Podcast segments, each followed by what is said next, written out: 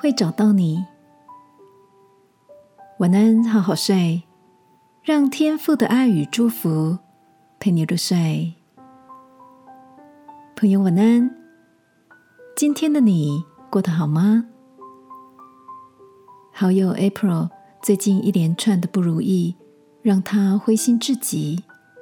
不只是转职后的不适应，工作上落后同事许多，还状况连连。April 在电话那头哭着说：“我好没有用，工作使不上力，爱情远离我，家人不谅解我，我一点价值都没有。”听着好友的泣不成声，我想起了上周主日牧师分享的：二零零八年中国汶川大地震，造成了数十万人的死伤。而在这一个过程中，有一个感人的故事。地震发生后的第二天，当第一所学校的教学楼垮塌，许多学生被压在大楼下面。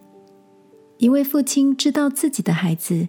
教室地点的大概位置，他心急的用徒手把砖块搬开，全力挖掘。父亲身旁的人与救难队员都劝他放弃吧，但他却说：“你们要不就跟我一起挖，要不就不要打扰我。”就这样，四十多个小时过后，这位父亲满手伤痕，不放弃的挖着。而此时，他听到一个微弱的声音说：“爸爸，是你吗？”接着，小孩就跟其他被压在瓦砾堆下的孩子说：“看，我就告诉你们，我爸爸会找到我们的。”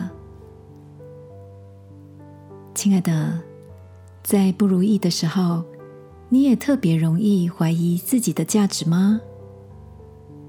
如果在我们的生命中，有人像这位父亲一样，说什么都要找到你，你会如何的看待自己呢？